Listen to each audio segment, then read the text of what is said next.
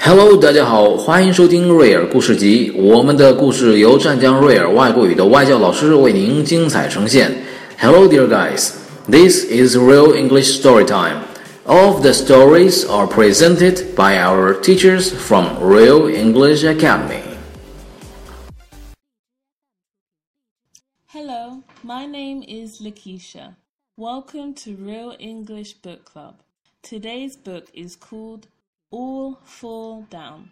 The key words are tiger, bear, clown, dog, monkey. All fall down.